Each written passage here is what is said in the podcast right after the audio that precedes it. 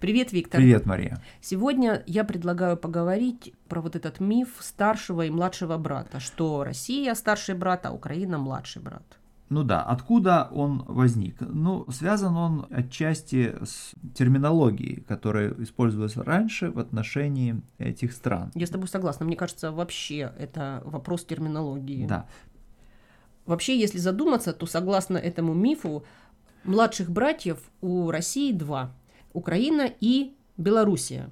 Да, и вот еще в 19 столетии использовались такие термины, как Великороссия в отношении современной России, Малороссия в отношении современной Украины и Белая Русь, Белоруссия. Ну и, конечно, когда мы слышим эти термины, Малороссия, Великороссия, кажется, что речь идет о чем-то большом и малом, да, чем, э, что Россия является старшим, большим, так сказать, братом, а Украина является младшим младшим братом. Смотри, ну, конечно, вот если посмотришь на карту, Россия огромная, mm-hmm. и однозначно возникает ощущение, что кто из них маленький, кто из них большой, да. кто из них старший, кто младший. Да, но на самом деле исторически было скорее наоборот, да, потому что Малороссия была в каком-то смысле изначальной, так сказать, территорией, а вот Великороссия была скорее внешней, да, широким ареалом заселения, колонизации вот этой восточноевропейской равнины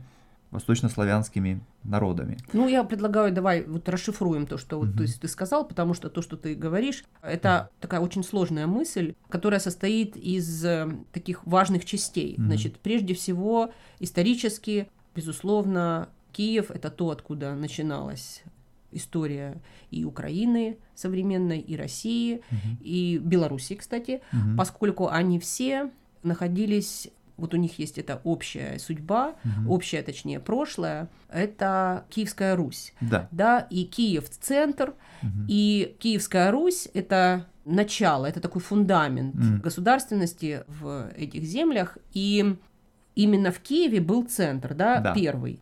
И название Малая Русь связанная с территорией с этой mm-hmm. вокруг Киева, связана именно с тем, что это было начало. Да. И вот если посмотреть на источники, там, ну, польские, допустим, mm-hmm. то Малая Русь вот эта территория mm-hmm. нынешней Украины, называвшаяся тогда в Средневековье Малая Русь, а именно это обозначало, что это Русь, которая была сначала. И это не, не единственный, кстати, случай. Конечно, потому что даже вот если мы углубимся в историю античности и посмотрим на историю Греции в частности, там тоже присутствует термин «Великая Греция», и что интересно, что Великая Греция находилась в Южной Италии, потому что эта территория была территорией колонизации, греческой колонизации, возникшей вот в ходе колонизации греками Средиземного моря. То есть изначальная Греция это Греция. Это Греция современная, которую мы видим на карте, а Великая Греция это то, что есть следствие колонизации, расширения, расширения то есть что-то, что возникло позже. То есть чем это, изначальная Греция. То есть это происхождение термина, и в данном случае важно помнить, что малое означает изначальное, а да. а никак не маленькое. Да. Но произошло изменение значения. Конечно. И поскольку Москва стала более сильным политическим центром, то, безусловно, Великая Россия, Великая Россия приобрело смысл более сильного, более старшего. Угу. Вот, главного. Главного, да, согласна.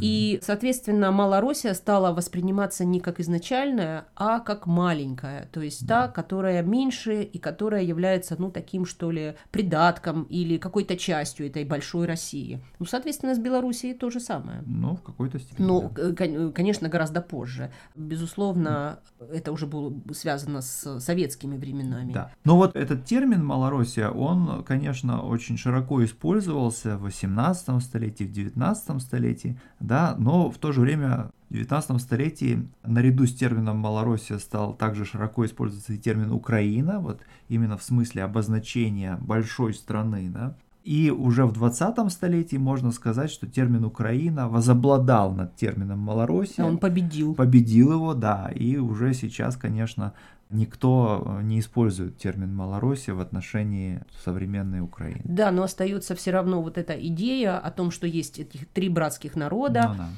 да, и с одной стороны очень трудно выделить по языку, что вот прямо они так прям родственные, но с другой стороны есть другие сопутствующие факторы, например, православие, да, территория православия, и общее вот прошлое, да, Мгм. с Киевской Русью, как бы Да. средневековое, оно каким-то образом подпитывает этот миф, и вот э, есть вот эти несколько составляющих. Итак, термин Мгм. Малороссия, который потом был Мгм. заменен Украиной, православие и общая общая история, Мгм. общее, общее прошлое. Вот на этом и держится этот миф, и, в общем, он находит отклик в сердцах некоторых людей. Безусловно. Ну, пока. Ну пока.